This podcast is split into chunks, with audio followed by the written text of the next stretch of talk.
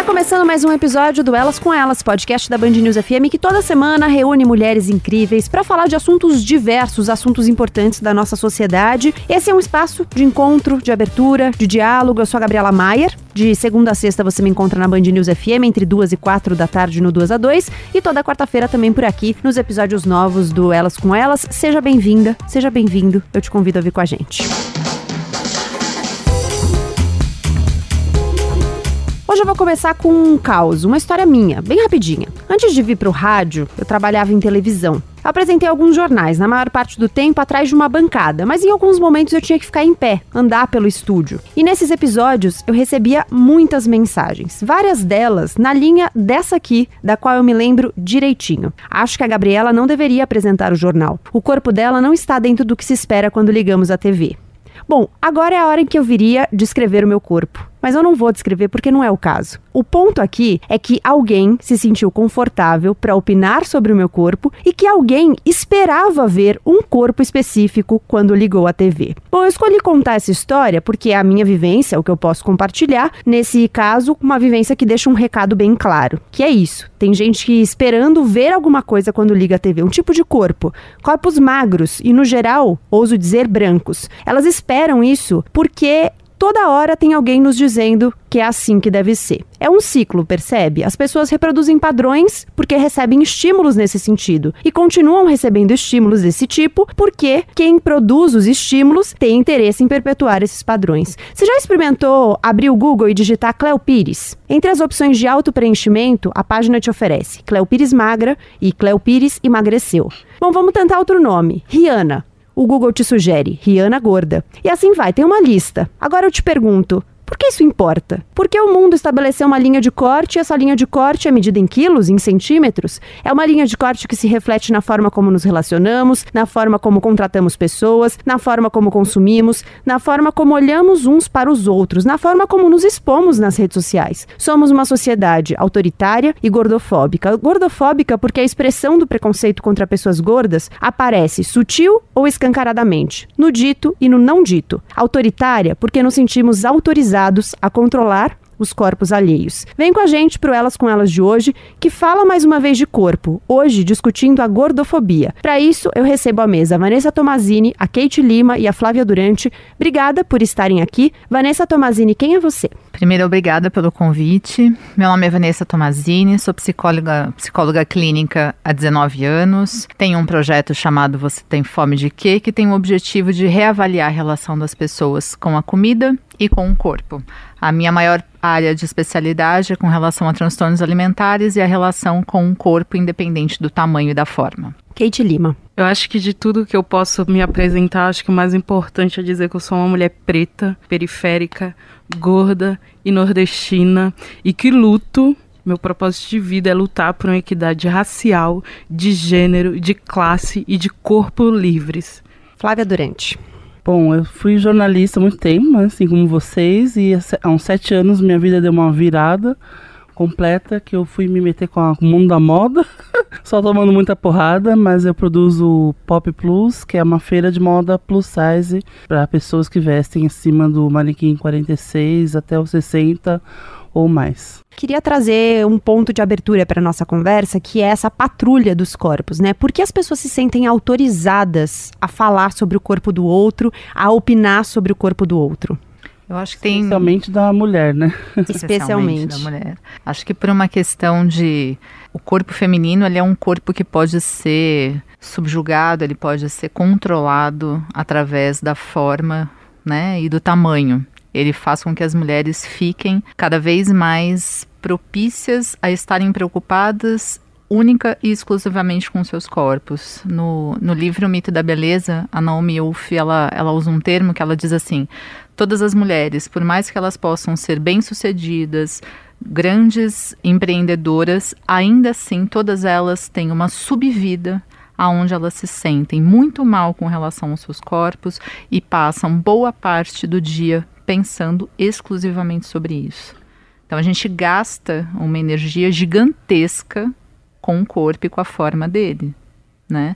E é uma forma de controle manter esses corpos magros. Acho que isso me lembra um dado que tem uma pesquisa da Unilev, né, que fala que, que ele fez uma pesquisa pelo mundo que 96% das, por cento das mulheres não estão satisfeitas com o corpo, tem algo que mudaria no corpo. Mas eu acho que tem um outro ponto que a gente tem que falar, que é a diferença de pressão estética para a gordofobia, né? Porque quando a gente está falando de pressão estética, a gente está incluindo todas, todas as mulheres, e aí, especialmente as mulheres, os homens também sofrem, mas assim, quando a gente está falando de gordofobia, a gente está falando de exclusão. A gente não está falando que a pessoa está se sentindo mal, a gente está falando Perda que estão que estão né? perdendo direitos. Estamos falando que tem pessoas morrendo, estamos falando de médicos gordofóbicos que sequer faz um exame porque já diz de cara que a pessoa é gorda. Eu tenho um, um exemplo da minha mãe que a gente ela tá sentindo dor há um bom tempo e aí toda vez que ela vai no médico e ela tá com dor no tava com dor no joelho, então é óbvio que é porque ela é gorda. Por que, que, que eles passavam? Exercício físico. E quanto mais ela fazia mas doía. Então, tipo, não estava dando muito certo. A gente foi para vários médicos. Aí tem uma questão também de classe, porque aí demora para você conseguir marcar uma consulta. E aí, quando conseguiu um médico que não foi gordofóbico e fez o exame, falou que a pior coisa que ela ter, deveria ter feito era exercício físico, porque a cartilagem dela sumiu. Então, a gente está falando disso. Então, acho que. E aí, todas as discussões é bom a gente sempre lembrar a cor e a classe e como que isso afeta a vida da, da, dessas mulheres. Assim, quem são essas mulheres que são mais afetadas? É, eu acho até importante você ter feito essa ponderação, porque eu acho que é, eu, eu, comecei com um caso meu, né, e o episódio que eu sofri não foi um episódio de gordofobia, eu acho que foi um episódio de pressão estética. Mas o ponto é que eu queria trazer esse uhum. controle, uhum. né, dos corpos. Então acho importante mesmo fazer essa ponderação. Uhum. É, no meu caso, eu fui, eu sempre fui uma pessoa muito ligada à música, à variedade, sempre escrevi sobre isso, né, como jornalista. Fui parar no meio da moda ali por uma questão de necessidade, mas aí depois, ao longo dos, dos anos, né, entrando de cabeça aí nesse universo, tentando entender de onde vinha a gordofobia, por que que isso acontece, eu fui entendendo e adaptando o meu evento à necessidade necessidade de outras mulheres também. Porque meu problema era resolver ali ter blusinha descolada para usar na noite de São Paulo, que eu também toco como DJ, blusa colorida, com brilho. Aí depois eu comecei, com, com o Pop Plus, comecei a receber e-mails, né, do Brasil inteiro. Flávia, eu, eu, eu, sempre, eu sempre vesti entre os 52 e 54, que é ali é, o limite do que a gente fala entre gorda menor e gorda maior. Então eu cansei de receber e-mails do Brasil inteiro falando, Flávia, você pode me mandar uma roupa, porque eu vi 60 60, eu só consigo vestir um lençol em casa. Eu só tenho uma calça ou um vestido que eu, enquanto um tá lavando, eu tô usando. E aí eu fui, nossa, gente, o problema é muito mais sério do que só não ter uma blusinha para usar à noite. É a questão de direitos básicos, né? De você poder se vestir para ir, né? Numa sociedade que exige, exige que a gente se vista, né? Porque ninguém é nudista, infelizmente, que eu também gosto de ficar pela dona por aí.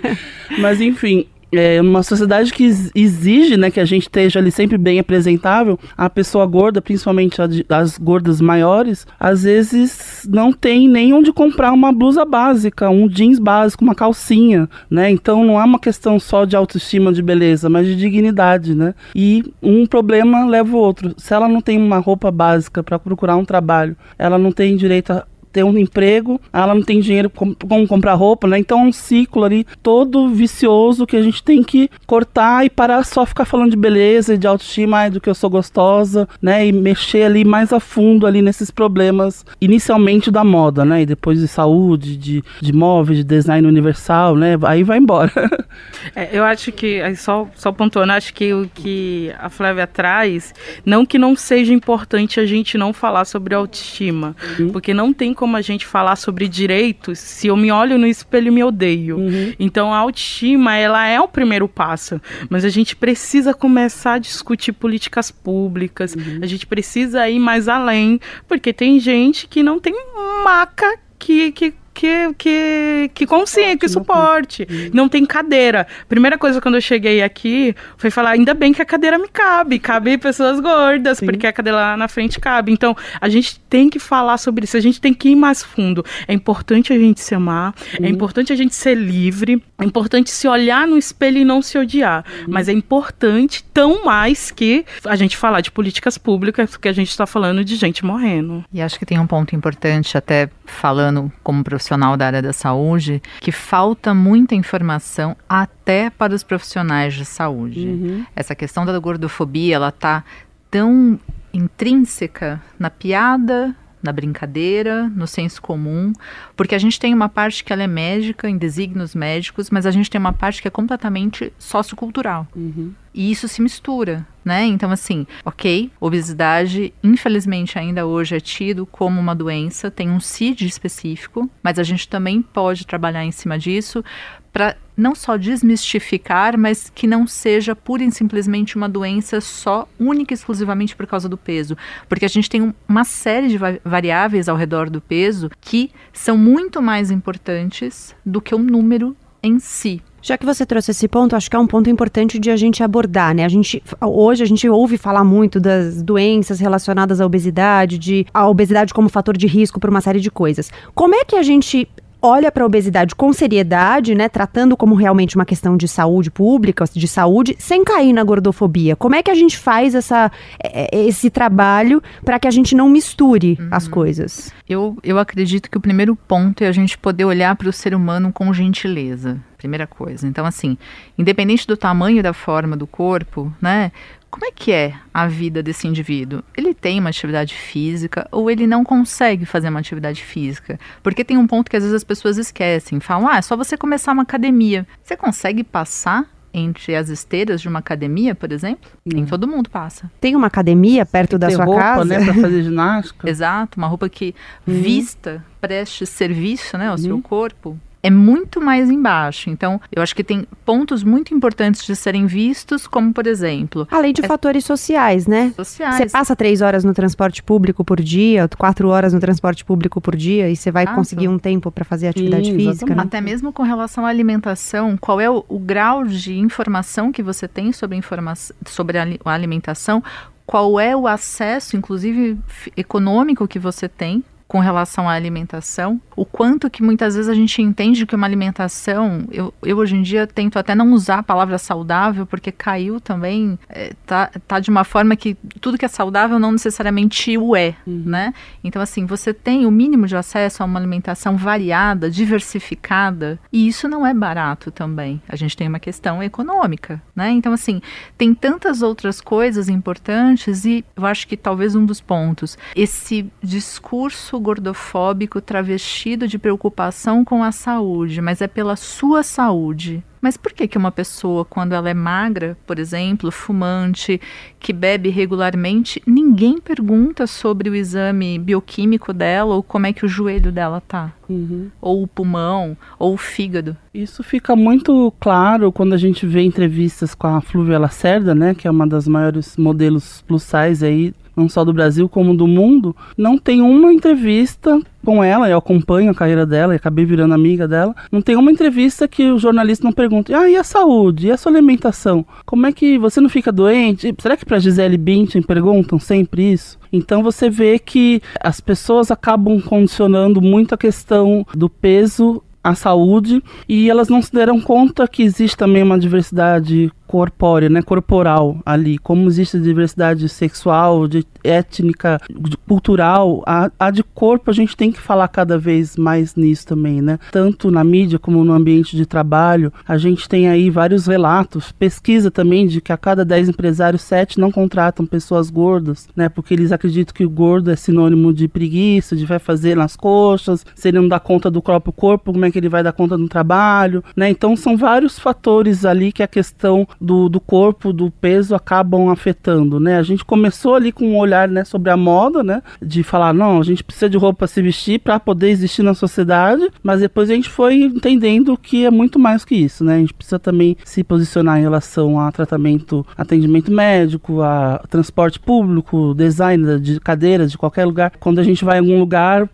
para bar, para praia, cadeira de plástico assim na praia, eu já tenho pavor, eu já olho aquilo e eu não vou sentar aí, mas nem morto então já pego a minha canguinha, já estendo na areia ali e já deito, porque eu sei que eu vou passar vergonha, né? Mas alguma empresa já se preocupou, puta, tem esse público ali, 56% da população brasileira. Será que eu não vou fazer isso para poder atingir esse público também. Então, são coisas que a gente está tentando ali fazer uma mudança de dentro para fora, né, das pessoas gordas se mobilizando para movimentar o mercado de moda, de consumo e também agora falando das questões de direito, né, mas eu acho que a sociedade toda precisa entender, né, que a gente existe e é digno de respeito como qualquer pessoa, né. Eu acho que uma coisa importante também que as pessoas confundem é que quando a gente está falando contra a gordofobia, quando a gente está falando desse corpo livre, eu não estou dizendo que é para pessoa comer fast food Sim, todos os dias. Se ela quiser, ela pode, inclusive porque o corpo é dela. Mas a, a gente não tá pregando isso.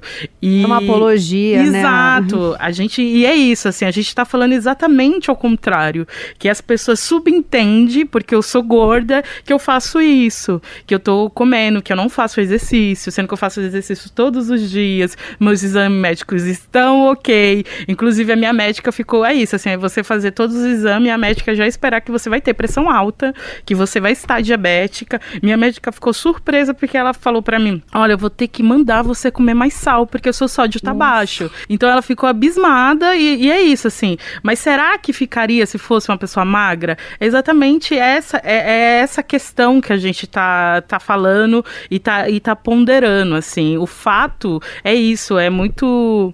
O que a Flávia trouxe que é isso, assim, é, é o meu biotipo, é isso. Não que eu vou deixar de comer, não, eu vou comer, eu tenho um acompanhamento, tá tudo certo. A questão é, você realmente está preocupado com a minha saúde? Você está preocupado com a saúde de todas as suas amigas? Ou você só se acha no direito? Que aí a gente entra num lance que o corpo gordo é público. A galera acha que o corpo gordo é público. Todo mundo pode pegar, todo mundo pode dar palpite, todo mundo se acha médico. Nisso, né? Todo mundo é nutricionista, assim, todo mundo, assim, todo mundo está disposto a isso. E o carnaval também traz muito isso, porque assim, você passa e aí é uma questão de assédio, de achar que aquele corpo é, não é meu, é de todo mundo. Ai, mas e acho que é um elogio. Ai, mas você tá ali e sai tocando como se como se fosse ali público. Ai, então, é, parabéns pela sua coragem. Oh, como assim, coragem de ser quem eu sou? Mas você né? tem um rosto lindo. É, Isso não é um elogio, né? gente. Elofensa que a gente fala. Elofensa, exatamente. Isso não é um elogio. E o, eu acho que uma das coisas que também a gente tem que lembrar é que o quanto que independente de ser uma pessoa gorda ou magra, se não, se todo mundo não for livre, então, assim, não é porque eu sou gorda e eu tenho um lugar de fala, eu só vou ter um lugar de fala. A gente tem que trazer informação para todas as pessoas, para que todas se deem conta, inclusive das piadas gordofóbicas. Gordofobia não é piada. Nunca foi, nunca deveria ser, né? Quer dizer, sempre foi e não deveria ser. É, e a gente tem que instruir crianças desde muito cedo, uhum. né? A gente tem que instruir o colega de trabalho, a amiga, o pai, a mãe, independente da idade. Eu tenho um filho de 5 anos e há pouco tempo ele chegou em casa, no finalzinho do ano passado, ah, mãe, eu não quero, eu não quero comer esse determinado alimento. Por quê? Porque engorda. Quem falou isso? Na hora do lanche, a coleguinha sentada do lado, olhou para o que ele estava levando. Isso não tinha que ser assunto de criança jamais. De né? cinco anos. Isso não é assunto é, de criança. Se, se, a gente pensar, né, quantas é, eu acho que isso, essa pressão acontece principalmente com as mulheres, né? Com as meninas, né? Quantas meninas muito jovens fazem dieta. Eu, assim, eu me lembro de. A, a, primeira lembrança que eu tenho, mas talvez tenha sido até antes, mas era com 13 anos. 13 anos você tá formando o corpo, né? Você tá formando o seu corpo e eu me lembro de 13 anos fazer dieta. Você sabe qual que é a média de início em hum. dieta? Sete anos. Aqui em São Paulo, no Hospital das Clínicas, no ambulatório de transtornos alimentares, meninas de sete anos são internadas com anorexia é nervosa. Triste, né? Então, assim, tanto para quem desenvolve um transtorno alimentar quanto para quem tem um sofrimento com o corpo, a questão é todos estão sofrendo em uhum. níveis, em questões diferentes, obviamente, mas é por isso que é um, é um assunto tão urgente, uhum. porque afeta mulheres de todas as classes, de todas as etnias, de todos os pesos, todas. E a gente também, né, é, lógico, a mulher sofre mais pressão em relação a isso, não há dúvida alguma, mas não quer dizer que o homem não sofra. Exato. Mas por conta de outro motivo que é o machismo, ele camufla aquilo. Ele faz a piada antes com outros gordos, outras mulheres gordas, outros homens gordos, para ele sofrer menos. Ah, não, porque é, quando a gente recebe aquela saraivada de chorume, xingamento na internet, você com certeza deve ter passado por isso. O que tem de xingamento de gente que é gorda, principalmente meninos? Ah, eu sei que eu sou, eu sou gorda, eu sei que eu sou doente e é horrível, mas eu acho que a pessoa tem que se cuidar e que não sei o que. Eu,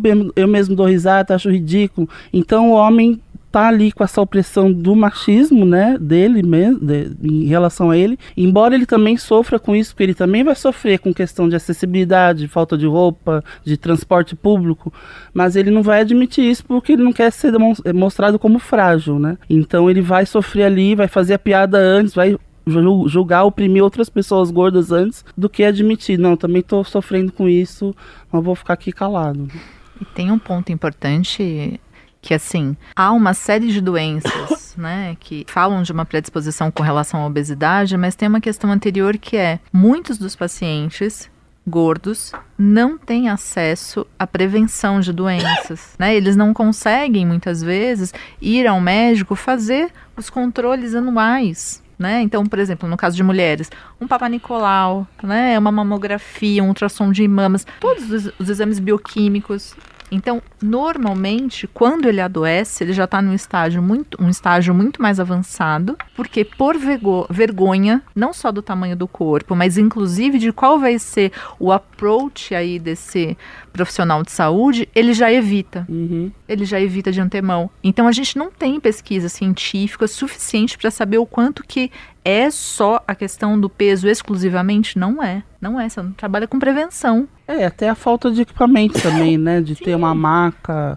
aferição de pressão, né? Tem equipamento, ressonância, que às vezes é só 130 quilos, aí é encaminhado para médico veterinário, para hospital, para hípicas, né? Já te desumanizando por completo. Agora, quem vai querer passar por isso? A pessoa já. A gente recebe ali vários e-mails também. Há anos que eu não vou no médico, eu tenho medo, eu me sinto mal. Quando fui. Da última vez eu fui super maltratado, eu já nem vou, né? Então isso é muito preocupante, né? E aí a gente vê que aquela falsa preocupação com a saúde é tudo mentira, né? É mais a estética pura, o ódio, o preconceito e ninguém tá ligando pra tua saúde. Eu até compartilhei esses dias um post de um, de um nutricionista falando sobre isso, né? De, das pessoas que falam: Ah, eu fiquei doente internada, mas pelo menos eu emagreci. Ah, eu fiquei, eu fiquei com depressão, mas pelo menos você emagreceu, né? Ai, quantas vezes a gente não ouve isso, né? Eu fiquei, eu mesmo fiquei internado ano passado, problema no rim. Aí quando eu saí do, do, do médico, encontrando vizinha, ah, por que, que você sumiu? Ah, tava doente internado. Nossa, mas pelo menos você emagreceu, né? Gente, quem em sã consciência, né, quer ficar doente internada em troca de alguns. Eu, pelo menos, não, né? Então é, é muito complicado. Você vê que é tudo ali mascarado, uma falsa preocupação com a saúde que na verdade não é. É, recentemente eu, eu vi uma situação que me chamou muita atenção, eu levei até para minha terapia terapia, de tanto que me marcou, assim. O corpo é uma questão que aparece muito na minha terapia, né? Quem ouve elas com elas com frequência já até sabe que eu já falei algumas vezes que eu tenho uma relação muito difícil com ele. Recentemente eu comprei meu primeiro espelho de corpo inteiro, foi uma vitória, mas até então eu não conseguia lidar dessa forma e tal. Uma, um caso que me marcou muito foi de uma pessoa enlutada que tinha perdido um companheiro e ela estava claramente, visivelmente em sofrimento e ela tinha emagrecido muito. E as pessoas diziam para ela: "Nossa, você tá tão bonita, tão magra". E assim, o rosto chupado, assim, sabe?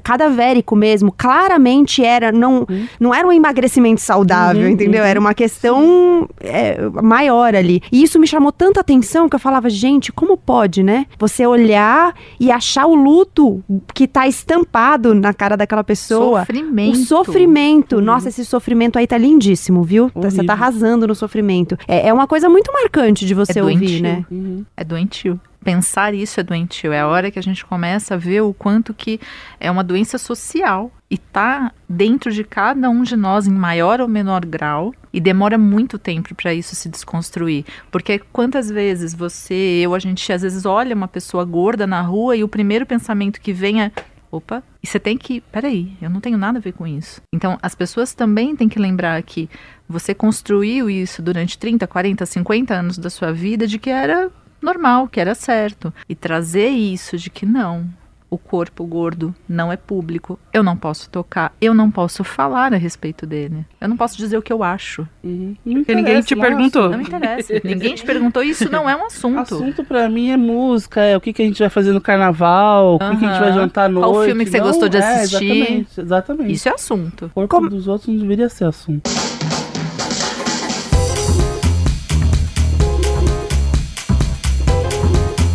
Como é que a gente ressignifica padrões, né? A gente tá falando de um olhar treinado, né? Treinado durante gerações, durante, enfim, a gente tá falando de uma história aí. Como é que a gente reconstrói essa história? Como é que a gente pode pensar em estratégias, em ferramentas, em elementos que, com os quais a gente pode trabalhar que tal, talvez a gente possa contribuir de alguma forma para essa ressignificação? Acho que a primeira coisa, vou falar do, do ponto de vista de saúde, é a gente ter em vista de que o que nós hoje consideramos magro não é magro, é na maioria das vezes um corpo, é, inclusive com baixo peso. Então, se a gente percebe a maior parte das, das modelos, você pega, por exemplo, a Gisele Bündchen, não estou falando dela como pessoa, mas do que ela representa dentro da moda, por exemplo. O corpo dela é um, único e exclusivo. E exclusivo. Então, como é que a gente pode pensar que em 7 bilhões e 600 milhões de habitantes na Terra e de códigos genéticos, a gente possa ter pessoas que vão ter a mesma genética e o mesmo biotipo que ela? Então, isso já não existe. Só que a maior parte dessas mulheres, principalmente, que estão expostas na mídia, são aquelas que chegam muito próxima desse padrão. O quê? 5% da população mundial? Se chegar a isso. Então, primeiro de lembrar que corpos são únicos, que têm tamanhos e formas diferentes. Nós temos determinações que são genéticas, inclusive com relação ao peso, né? Quando a Kate fala, meus exames bioquímicos estão normais, está tudo certo, eu sou uma mulher gorda. Então, peraí, faço atividade física todo dia. Então, qual é a explicação? Que há uma genética também aí que há um metabolismo atuante. Pessoas, por exemplo, que fizeram diversas dietas ao longo da vida, elas têm uma modificação no seu metabolismo basal. Então, tudo isso tem que ser levado em conta. Então, a primeira coisa ter em vista que não existe um tipo de corpo. Então, quando a gente fala, até mesmo quando a gente fala de pessoas gordas, a gente fala gordos menores, uhum. gordos, gordos maiores, ou seja, ainda dentro dessa gama de pessoas tem a sua multiplicidade. Então, é entender que esse corpo magro que a gente vê na maior parte das vezes na mídia e da qual você foi cobrada na televisão, não pertence a todos e não é o tamanho de todos. Então, representatividade, a gente trazer cada dia mais mulheres e homens, pessoas de todos os tipos, de todos os gêneros e etnias, para que eu tenha também como um novo padrão. As pessoas são diversas. E o que a gente tem é a Barbie sempre branca, uhum. magra. Aí lança um tipo negra, né? Uhum. Um, mas tem 68 tipos de Barbies brancas e magras. Tudo isso tem influência. Então é a gente abrir cada vez mais esse leque, falar sobre isso, como a gente está falando agora, trazer essa discussão para todos os lugares. É, até porque são padrões que martelam desde que a gente é muito pequeno, né? É. Até morrer, né? Eu acho que uma coisa importante de a gente lembrar é que a gente está falando de algo estrutural, né?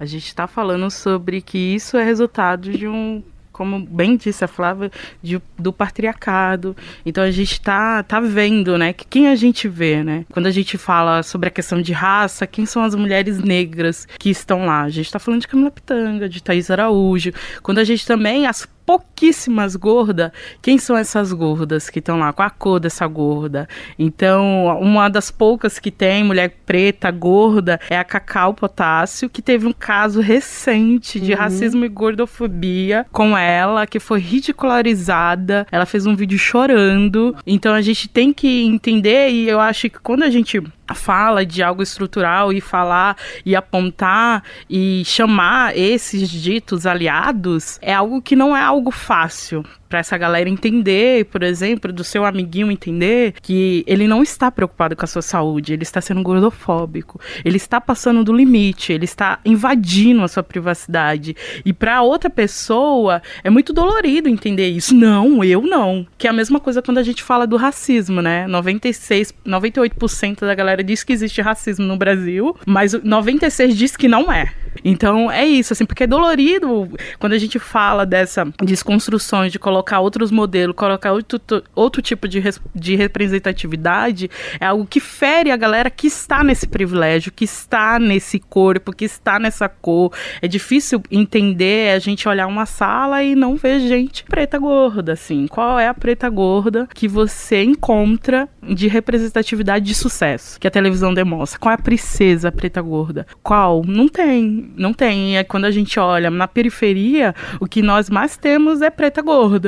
Uhum. Então essa galera não se vê lá porque a gente está falando de algo estrutural e não é algo que é acidental. É um projeto político isso, pra gente se sentir excluída, pra gente não se amar, pra gente achar que certos lugares não é pra gente. Então assim, é, é, a gente precisa discutir mais profundamente isso. E eu acho que o mais importante é chamar os ditos aliados para cima. Ou você está com a gente ou você não está com a gente. Ou você começa a repreender seu amigo quando ele for gordofóbico, ou se repreender, porque isso também é dolorido, de você olhar para uma se pessoa tocar, gorda, né? exato. Se olhar para uma pessoa gorda e tá comendo a coxinha e já pensa, por isso que é gorda. Às vezes a pessoa tá o dia inteiro sem comer, ou às vezes não, ela tá comendo a coxinha porque tá querendo, não é da sua conta.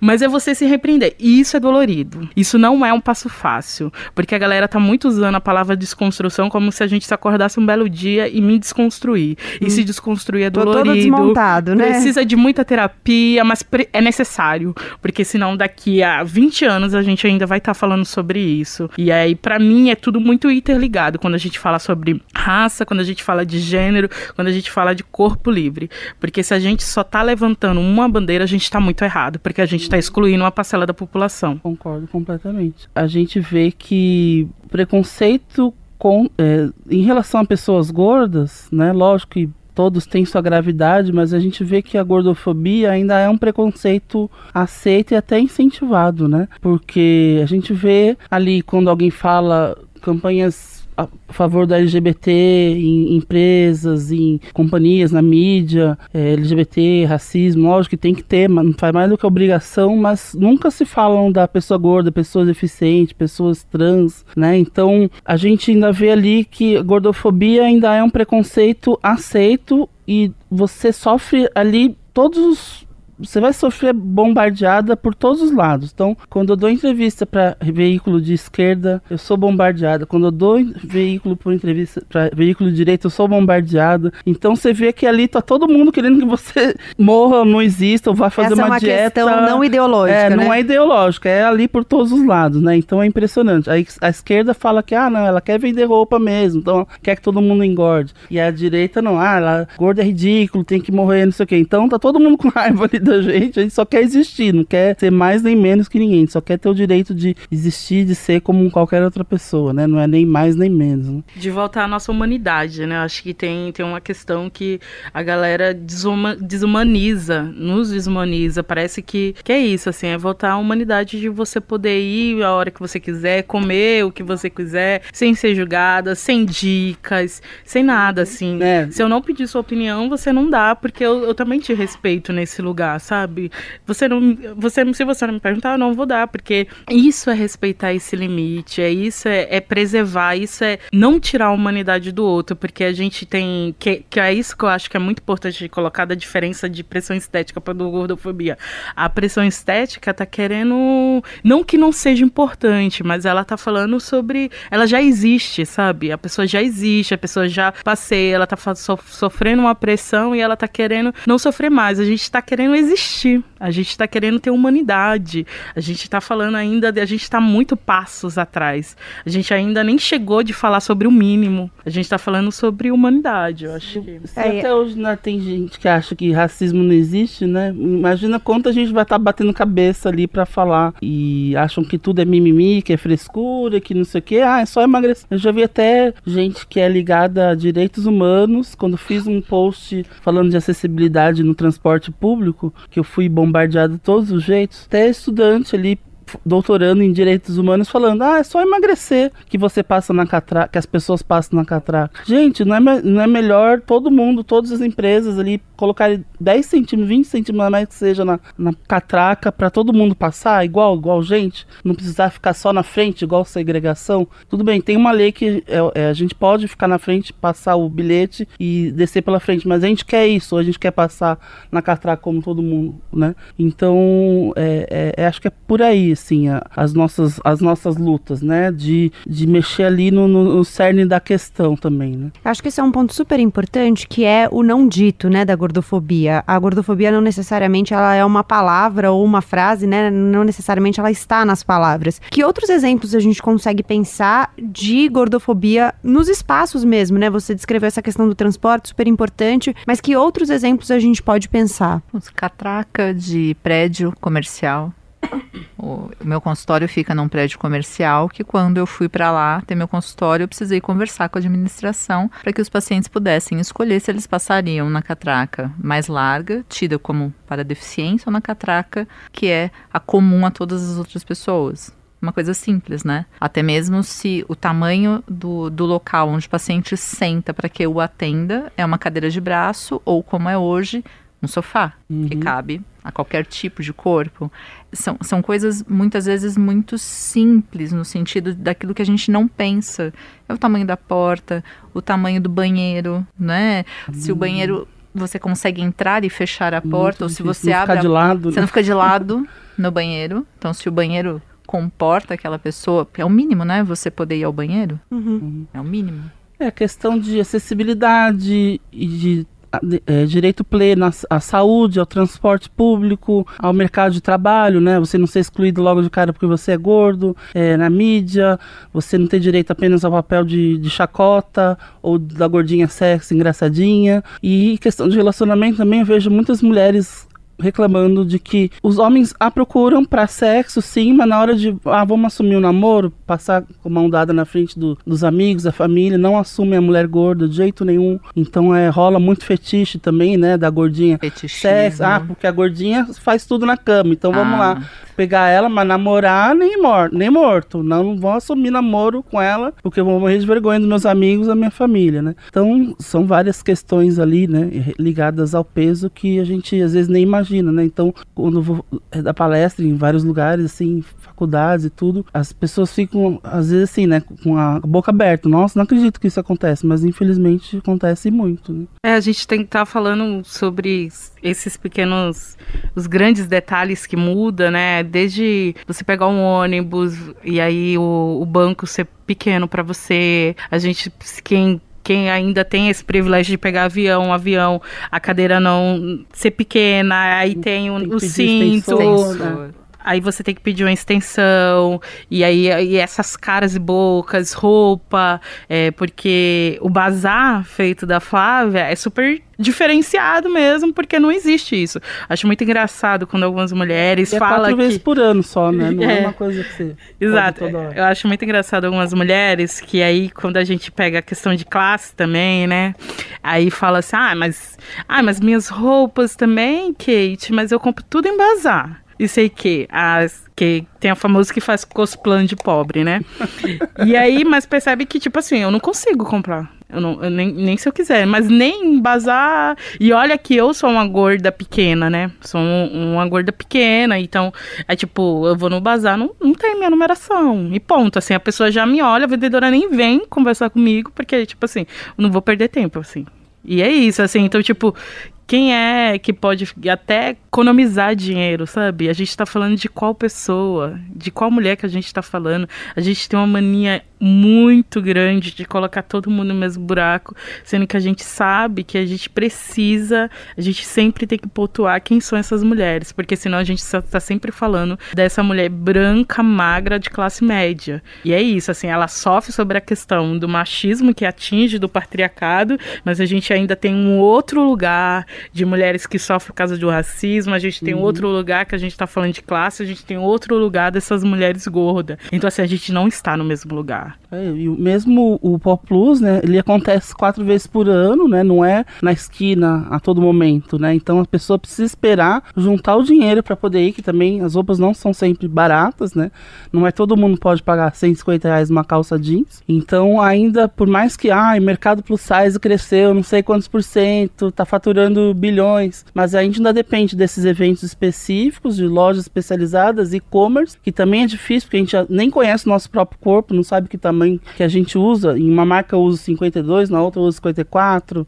né? E a questão também do. Tá se falando muito, ah, em consumo consciente, não vamos comprar roupa, não sei o quê, mas a mulher gorda nem entrou ainda no mercado de consumo, exato, porque exato. ela não tem roupa, ela não tem trabalho, nem né? Pra ser então, sustentável. Não dá nem para ser sustentável. Então agora que a gente está começando a conseguir ter uma calça jeans no nosso tamanho, e isso ainda a gente falando de Rio e São Paulo, né? Porque fora dos grandes centros é muito mais complicado ainda o acesso. A gente precisa precisa ter em mente que algumas discussões são elitistas. Sim, com certeza. A gente precisa ter muito essa, essa consciência, sabe? Uhum. Porque senão a gente coloca a culpa nesse oprimido. A gente aponta e diz que, ah, mas você não tem porque você não quer. Tem aí, ó, o bazar plus size. Uhum. Então a gente tem. E a gente tem muito essa mania, porque também é um lugar que tira a minha culpa, né? Que tira, eu não preciso também reconhecer meus privilégios. Tá aí e tal. E a gente precisa sim ter essa, essa consciência, por isso que eu, eu sou, faço questão e eu acho que a gente só consegue um mundo com equidade se a gente sempre levar em conta todos os tipos de opressão.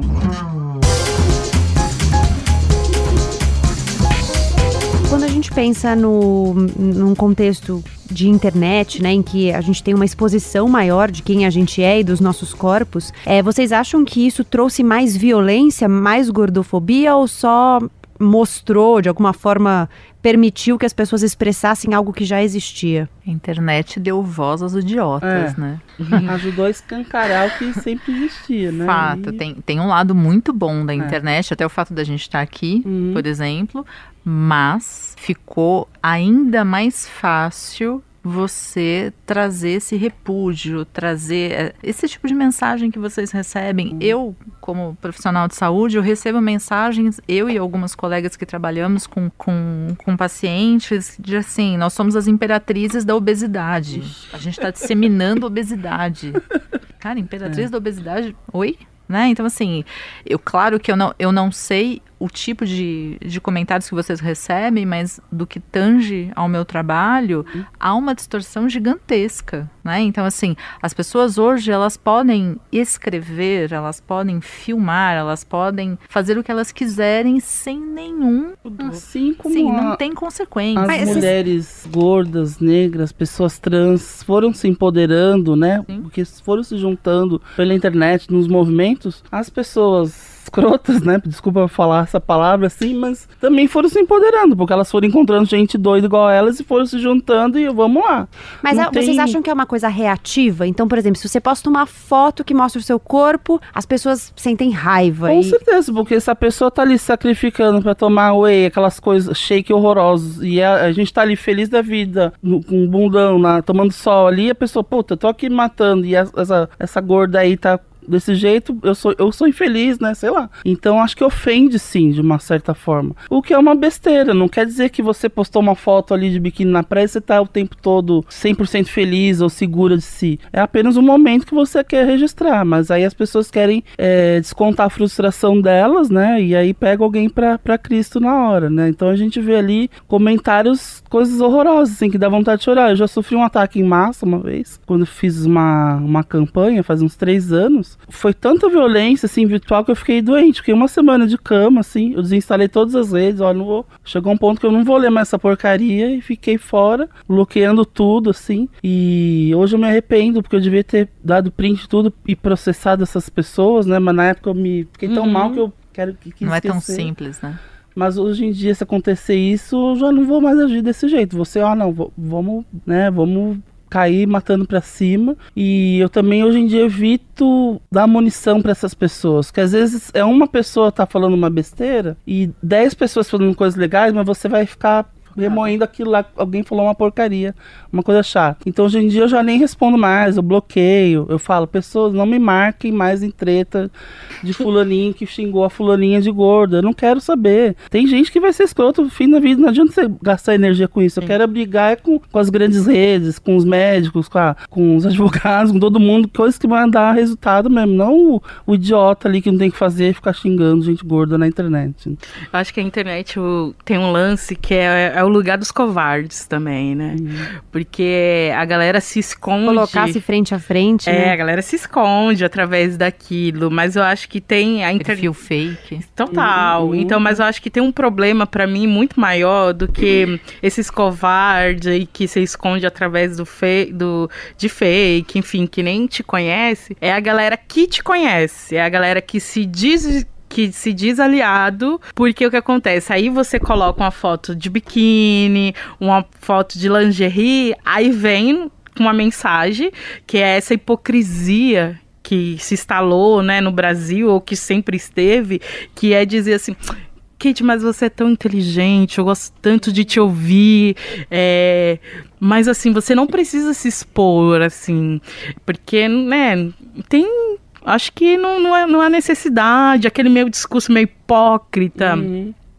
Isso me incomoda mais. Isso realmente me incomoda mais, porque aí minha amiga, que é magra, posta lá, coloca maravilhosa, deusa. E até essas pessoas fizeram isso a vida inteira, né? A hora exato, que a gente tá ali, né? Exato. Porque as pessoas se sentem muito incomodadas com a autoestima. Eu lembro de uma vez que eu tava numa roda com algumas meninas e tal, e tava falando sobre autoestima e tal.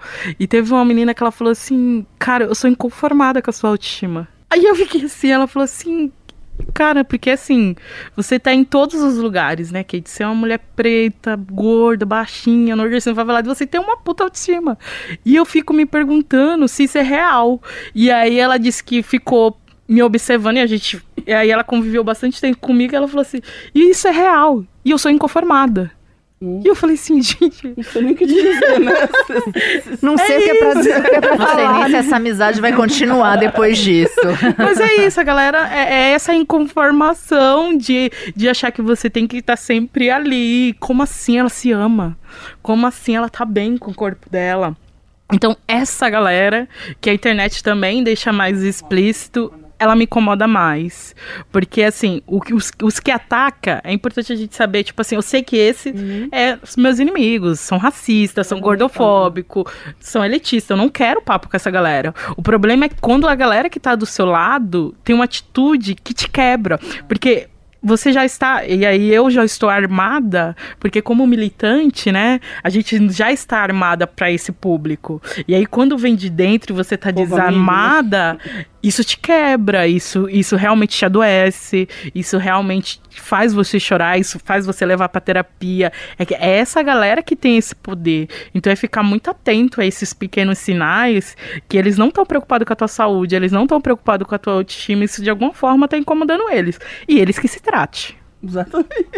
muito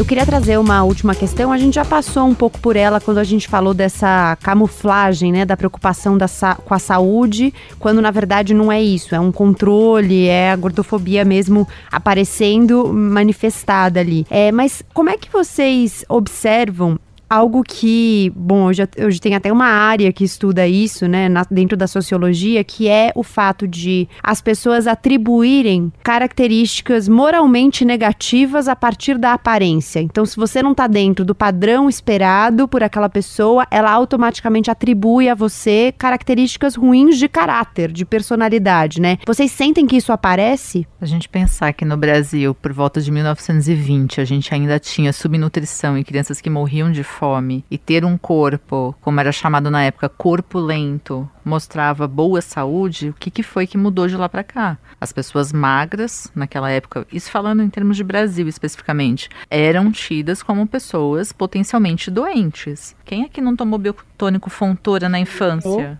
Oh. Aqui todo mundo, eu pelo menos eu e Flávia, acho que a gente tem 40 uhum, e, uhum. e, alguns, Sim. né? Então assim, existia... Fontoura com ovo de pata. Não né? é? Tudo batido, gemada todo dia à noite é para dar sustância, sustância, como dizia minha avó, né? Então assim, a gente vem de um histórico aí do Brasil, por exemplo, onde a gente há pouco tempo atrás lutava contra crianças que morriam de fome. A gente tinha muitos adultos que morriam de fome. Hoje, isso não é mais uma, uma característica que a gente tem. E claro, o que, que fez uh, o ganho de peso né, acontecer? Diversas variáveis. A questão da disponibilidade da comida, o tipo de trabalho que a gente exerce, a gente passa 10, 12, 14 horas sentados por dia trabalhando, atividade física que não é para todo mundo. Bom, tem N razões, mas se atribui única e exclusivamente ao quê? Ah, a questão é só o peso. Nós temos mais de 60% da população brasileira com sobrepeso ou obesidade, e isso não é uma questão. Até então, 1920, quem era magro era tido como alguém que não tinha tanta fartura, que não tinha tanto conhecimento. Hum. Hoje isso se inverte. Então tem uma questão de que se leva em conta que uma pessoa gorda, já que ela não tem foco, força e fé, que é a tríade da hashtag hum. mais horrorosa que pode existir, né? Uhum. Então assim, se você não tem falta foco... Falta de vergonha na cara. Né? É falta Famosa, de vergonha né? na cara. Você não, né? Você vê o coleguinha às 5 e meia da manhã na academia e você tá dormindo, é você que tá errado. Uhum né? E não se vê qual é o contexto que o coleguinha tá lá às 5 e meia é da manhã. também uma questão social, né, que a elite vai se adaptando também ali para poder pegar o, a, a, as, os privilégios, os biscoitos deles, né? Então a gente via que antigamente quem era da elite é quem viajava o mundo inteiro e se maquiava, tinha as melhores roupas. Só que aí o mercado, né, a população, a nova classe média foi surgindo, né, no, no na, na, década anterior, foi começando a ter os seus bens de consumo, poder comprar tênis, um monte de blogueira da classe C falando de maquiagem, uhum. a galera começando a viajar, né, podendo. A elite puta, tá todo mundo fazendo isso agora? Como é que eu vou, vou me diferenciar? Eles migraram pro mundo fitness. Pode reparar. Que aí todo mundo começou a querer ser fitness, blogueiro, influenciador, todo mundo só foi um jeito de se dif diferenciar ali, porque, é, ah, se eu tenho esse corpo é que eu consigo, eu tenho foco, força e fé, vergonha na cara, não sei o quê. Então você vê que a elite também vai ali se adaptando, né, aos novos tempos, enquanto a gente está tentando ali uma sobrevivência, uma subsistência, eles estão querendo se diferenciar uhum. de, outra, de outras formas, né? É, recentemente eu fiz uma limpa nas minhas redes sociais, porque era muito destrutivo isso de você olhar olhar e falar assim: bom, realmente acho que o problema sou eu. Porque olha só, essa criatura, 5 e meia da manhã, já correu 5 quilômetros, já foi, fez musculação, já não sei o que, já não sei o que lá. E você tá então... tá dormindo de conchinha. Pois é, entendeu? Aí você quer medir saudabilidade. Aí não dá, aí não dá. Aí... aí... eu dissegui todo mundo. Você sabe que tem um nome para isso, né? Um follow terapêutico. É você Foi parar, muito terapêutico mesmo. É você parar de seguir essas pessoas. Porque assim, siga pessoas que te tragam, que a partir do momento que você não, que primeiro, vê o perfil, que tragam realidade, bem. né? Por favor, que, que traga traga um pé no chão, assim. E que assim, ao ver aquele perfil, isso te traga sensação de bem-estar. Uhum. Né? Existem algumas pesquisas que já mostram que 15 minutos no Instagram bastam para colocar em xeque a sua autoestima. Porque é o outro que viaja, é o outro uhum. que está na academia, é o outro que tem a roupa, que tem a bolsa, que tem o acesso. É, e a for. gente tem dificuldade de contextualizar, né? Porque quando você olha aquilo, você faz da fotografia uma história, né? Quando uhum. na verdade é só uma fotografia. Então é, é aquela hora. Ninguém, é um frame, né? Ninguém né? posta a hora ruim, né? A hora que você tá lá chorando, embaixo da coberta, assim, ó, com o cobertor até, até a testa, porque você não quer olhar pra cara de ninguém. Sim, acho que isso é muito importante que você trouxe, Gabi, que é, é saúde mental. Eu acho que é, é isso que a galera tem que começar a prestar atenção e saber que esses comentários vai afetar a saúde mental do outro que essa pessoa pode entrar numa depressão, que essa pessoa pode sequer se achar muitos se acham fraco e não procuram ajuda de um terapeuta, outros sequer sabe que existe pessoas que trabalham com terapia, outros acham que é, isso é coisa de rico. Enfim, é saber que isso acaba sendo um, uma bola de neve na vida daquela pessoa. É tomar consciência que não é só uma piada. E que piada, né, brincadeira é quando os dois estão rindo. E às vezes o outro até ri, para não ficar sem graça e para entrar na brincadeira. Mas é a pessoa tomar consciência o quanto que aquela piada é nociva, o quanto que aquilo afeta aquele outro, quanto que você enxergar o outro sendo um gordo doente afeta o olhar, porque às vezes a pessoa nem fala uma palavra, mas ela te olha de cima a baixo quando você chega e aquilo te destrói. Então as pessoas precisam se responsabilizar pelas palavras e pelas atitudes dela. E eu acho que também, e é isso, e se não, se for algo que for ataque, eu acho sim que a gente tem que começar a processar, porque algumas pessoas só entendem quando dói no bolso e começar a ver que isso está doendo no bolso dos outros e que eu tenho que ter responsabilidade sobre o que eu falo na vida dos outros, sobre coisas que aquele outro não te perguntou. Uhum. Eu brinco que tem que ter uma regra básica. Eu só posso dizer para o outro aquilo que ele pode mudar em menos de cinco minutos. Ou seja, uma braguilha aberta, um alface no dente, ponto. Acabou Mais aí. nada. ele, tem, ele pode arrumar em cinco minutos? Fala. Ele não pode? Aquete-se. Silêncio. É, e, e isso é uma, uma coisa que as pessoas sentem muito à vontade pra falar, né? Sobre a questão do peso, da forma do corpo, né? É muito comum você chegar em qualquer ambiente e as pessoas falarem, te receberem dessa forma. Nossa, você emagreceu. Nossa, você engordou. Nossa, você. Então, é. As pessoas se sentem super à vontade pra falar disso, né? E, e eu, eu acho a mesma coisa, assim. É, que, eu não o que perguntei. é muito chato, que foi acaba, acabou se criando dentro desse mercado da moda plus size, foi um padrão de modelos plus size, que até um, mercado que deveria ser mais inclusivo, também começou a se tornar excludente. Porque aí nas, nas campanhas que você vê, você só vê as modelos que vestem 46, 48, que a gente chama de, às vezes, de magra ampliada, que ela só tem um corpo um pouco maior, mas tem cintura, não tem o braço pendurado, não tem papadinha, não tem estria, não tem nada. Ela é uma Barbie pouco maior, né? E as mulheres que são grosso ali, que compram, que vão sustentar a sua indústria, são as mulheres que vestem 52, 54. Agora as mulheres de 60 ou mais estão começando a também a se, ter mais empoderamento ali para não, eu também quero roupa para mim, né? Porque antes elas se escondiam, porque eram reprimidas em triplo, né? Então a gente começou a ver essa exclusão dentro do próprio mercado plus size, né? Então é uma coisa muito triste, né? Porque se você tá querendo incluir, você tá excluindo mais ainda, né? Às vezes ia gente mesmo no Pop Plus, que vestia mais 60, saía de lá triste. Poxa, Flávia, eu fui no, no seu evento que é uma roupa, é, feira de roupa pra gente gorda e não encontrei roupa. Aí eu ficava arrasada, né? Podia ter 12 mil pessoas e sair uma triste lá, eu ficava arrasada. Aí depois eu ia dar um em todo mundo, nos expositores, pra na próxima edição já começar a melhorar isso. Então eu tô sempre em conversa com os produtores também pra ampliar esse olhar, melhorar essa modelagem, né? Não excluir quem já é excluído ainda mais, né? Porque acho que não tem cabimento. E as próprias me- meninas ali do, do meio, né? As blogueiras, eh, leitoras, influenciadoras, né? Então você vai ali na, por exemplo, no Instagram da Thaís Carla, que é dançarina, que ela sempre tá postando foto dan vídeo, foto dançando, de biquíni. Você vê, mesmo as meninas são gordas, elas estão, ah, mas também não precisa ser desse tamanho, não precisa ser gordinha, tudo bem, mas gorda desse tamanho, aí já é demais. O que, que elas têm a ver com a menina que tá ali super feliz com a família dela, dançando com a Anitta, viaja, fazendo campanha? Não tem nada que falar isso, né? Então a gente Uma tem que tomar. Tem né? uma hierarquização ali da, da gordinha desejável, né? Da gordinha padronizada, daquela gorda 60 que ninguém quer. Ah, não, mas aí já é demais, né? Então é muito triste. A gente tem que também ali, quem é desse meio, parar com isso, porque não tem cabimento. Se você já foi oprimida ali a vida inteira, porque você vestiu do 46 ao 54, você vai con- continuar reproduzindo esse comportamento com outras mulheres que são maiores que você, acho que não tem, não tem menor cabimento isso. Poder trazer esse olhar mais gentil Sim. para todas as pessoas. Uhum. Independente do que você pense. Você tem o direito de pensar, mas você não tem o direito de atacar. Nunca teve. Sim, exatamente. Nunca teve. Enquanto uma, uma pessoa tá sofrendo qualquer tipo de opressão, a luta continua. Então, não dá pra gente lutar por uma parcela da, do rolê. A gente precisa ou todas ou nenhuma.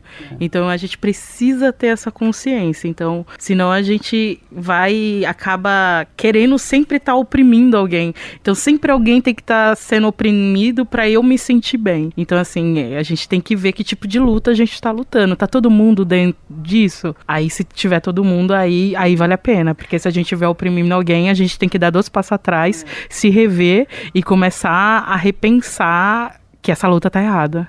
A Simone Beauvoir, ela tem uma frase: querer ser livre é querer os outros livres também. Bom, parece um bom jeito de terminar. Fica aí com essa frase. Muito bom. Bora virar página, essa hora em que a gente indica livros por aqui. Vanessa, o que você indica? Posso indicar dois? Pode. Então tá bom fome. A gente está gerando angústia nas, nas ouvintes, porque elas escrevem dizendo que tem muito livro para ler já.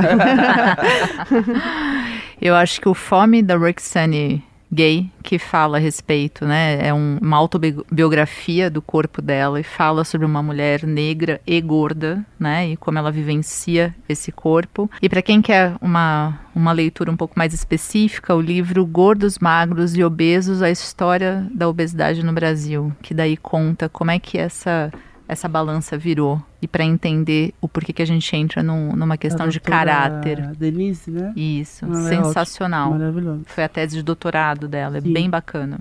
Kate, o que você indica? Eu vou indicar duas intelectuais negras brasileiras, porque a gente tem um apagamento de mulheres negras intelectuais ou só lê intelectuais que não seja brasileira. Então, que são duas referências para mim. Uma é da Lélia, Lélia Gonçalves. É um compilado de todos os artigos da Lélia. É, se chama Lélia Gonçalves Primavera para as Rosas Negras. Leia.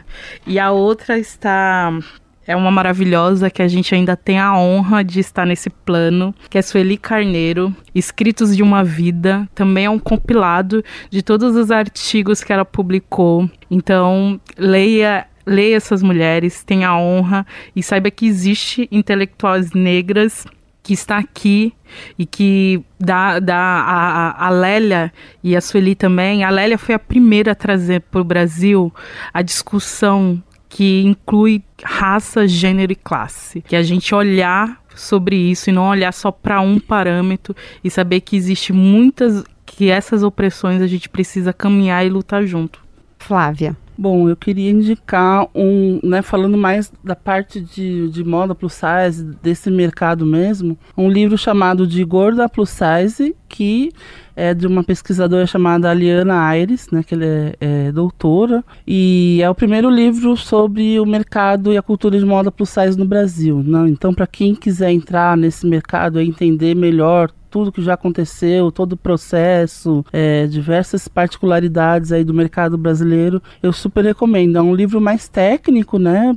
É, mais para quem é estudante ou quer trabalhar na área mesmo, mas é bem interessante. E uma leitura mais pessoal, assim, que eu gosto muito de ler biografias de, como eu sou muito ligada à música, eu gosto muito de ler biografias de músicas, de artistas. E eu gosto muito de um do, da biografia da Carmen Miranda né, que é do Rui Castro, e ele tem um trabalho muito bom de pesquisa, mas você vê ali, apesar de toda aquela figura mítica, poderosa de mulher, como ela penou ali na mão desses homens ali da indústria do entretenimento nos anos 30, 40 e também com marido abusivo. Nossa, é um livro que você chora assim várias vezes. Eu não acredito, quero salvar ela, assim, quero voltar no tempo. Mas ela é uma mulher maravilhosa, fantástica e também ali quebrou vários padrões ali para a época, né? E é, eu, é um livro que eu gosto bastante. Bom, eu vou indicar o livro que eu acabei de ler, que é Só Garotos, da Pat Smith, Patty Smith, que inclusive esteve recentemente no Brasil, cantora punk. E o livro é um livro de memórias dela, é um livro que ganhou o National Book Awards em 2010 na categoria não ficção, em que ela fala sobre a relação dela com o fotógrafo Robert Mapplethorpe. É um livro, eu achei muito bonito, primeiro porque tem umas coisas muito loucas, então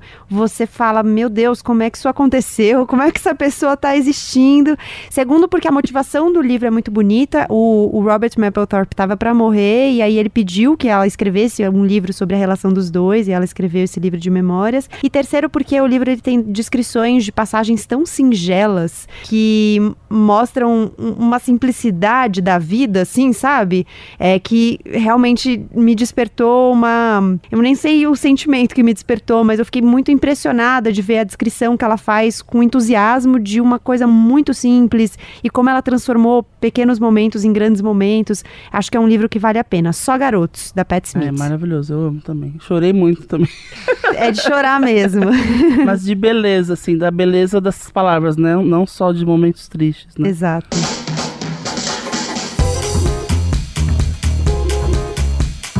Bom, chegamos ao fim de mais um Elas com Elas. Escreve pra gente, manda mensagem lá no elascomelas.bandnewsfm.com.br ou nas nossas redes sociais, arroba Rádio Band News FM. O meu Instagram, arroba Gabriela Semayer. Pode continuar mandando mensagens pra lá. Eu tô adorando que estão chegando muitas dicas de pautas, então tá sendo muito legal ter esse retorno de saber o que as pessoas querem ouvir por aqui também. Manda que eu respondo. Eu sou a Gabriela Maier, cuido da pauta, da produção, do roteiro, da edição desse podcast. A sonorização é do José Antônio de Araújo. A Letícia Valente é coordenadora de digital da Band News FM. E a Marcela Coelho Coimbra é chefe de redação e digital. Os trabalhos técnicos foram do Adriano Roveri. A gente se encontra na semana que vem. Obrigada pela sua companhia até a próxima quarta-feira.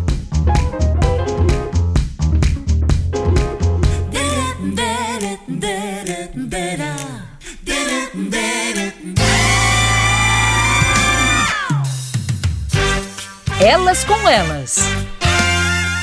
Na Band News FM.